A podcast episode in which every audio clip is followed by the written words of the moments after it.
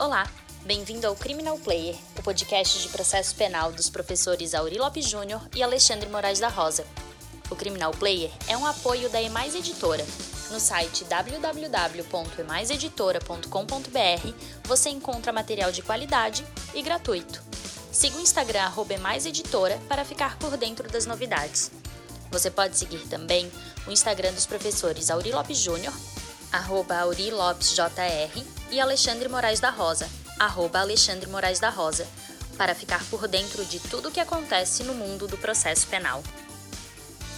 Olá pessoal, eu sou Auri Lopes Júnior e junto com Alexandre Moraes da Rosa, nós mantemos esse podcast fantástico que é o Criminal Player, para manter vocês atualizados sobre as questões mais relevantes de direito penal e processual penal.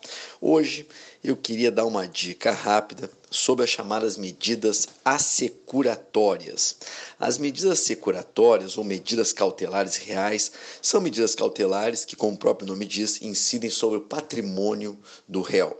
Elas têm basicamente uma função de acautelar esse patrimônio para futuramente uh, esses bens serem leiloados e servirem para pagamento de custas, de pena pecuniária, de multa e também, principalmente, de ressarcimento da vítima.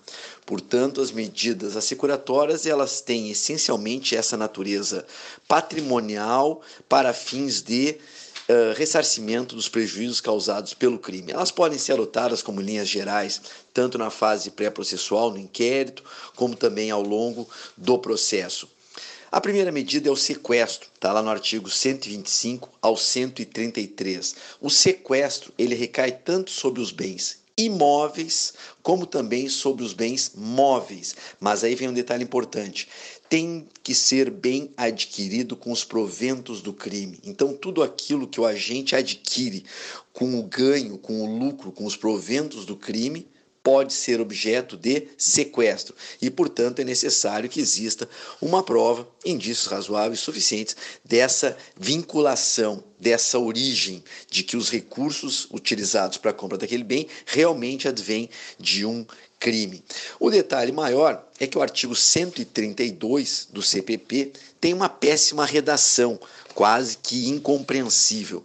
Então, a melhor solução em relação ao 132 é ler da seguinte forma: caberá o sequestro dos bens móveis adquiridos com os proventos da infração quando não for cabível a busca e apreensão, porque essa medida a que o artigo 132 remete é exatamente a busca e a apreensão. E por que é importante fazer essa distinção?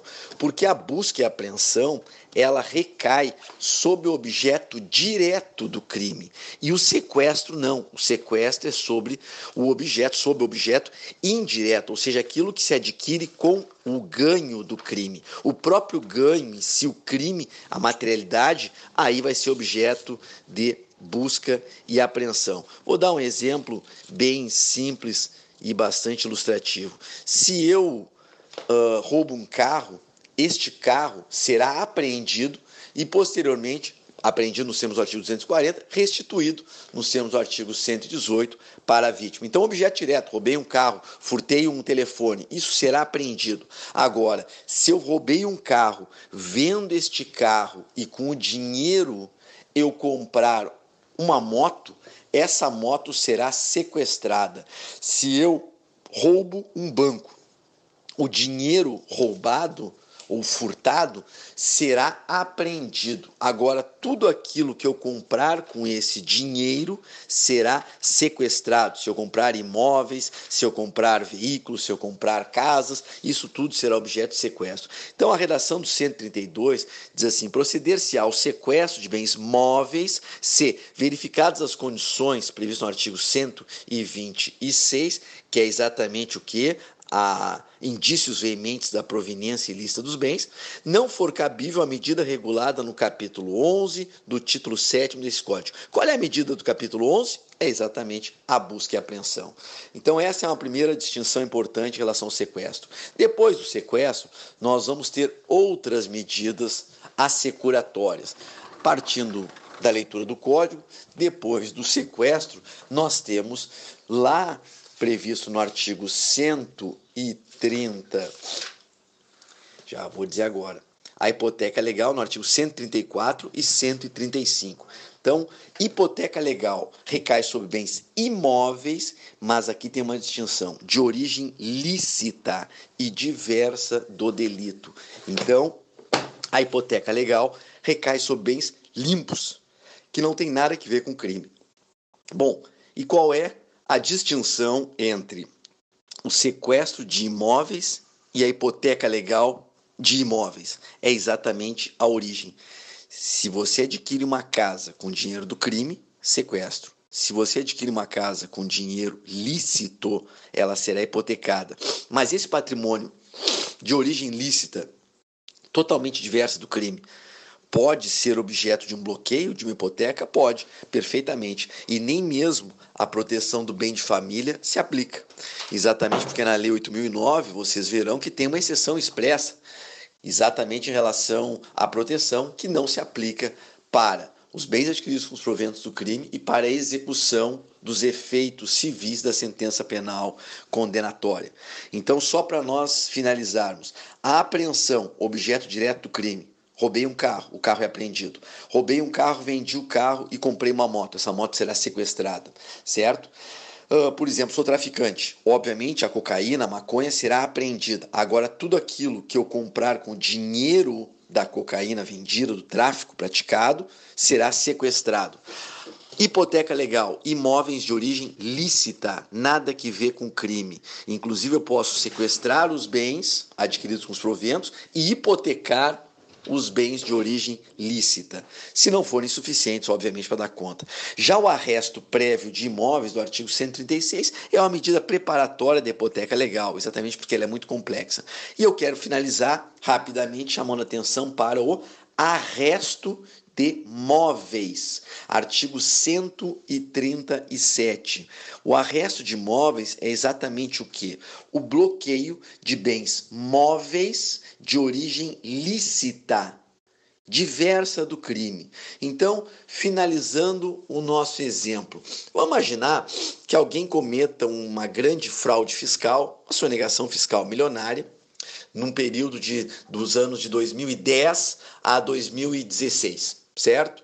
Bom, aquele patrimônio adquirido entre 2010 e 2016, que tenha sido comprado com dinheiro da sonegação fiscal, com o ganho do não pagamento dos tributos, este patrimônio será todo ele sequestrado.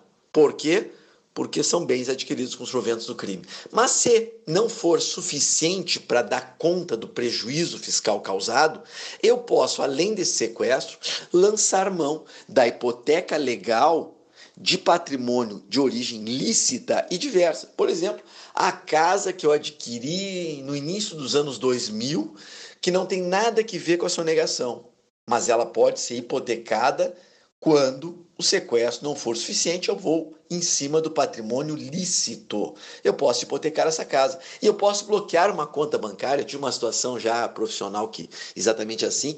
Era uma conta bancária de uma empresária que a avó abriu quando ela fez 15 anos e foi depositando dinheiro.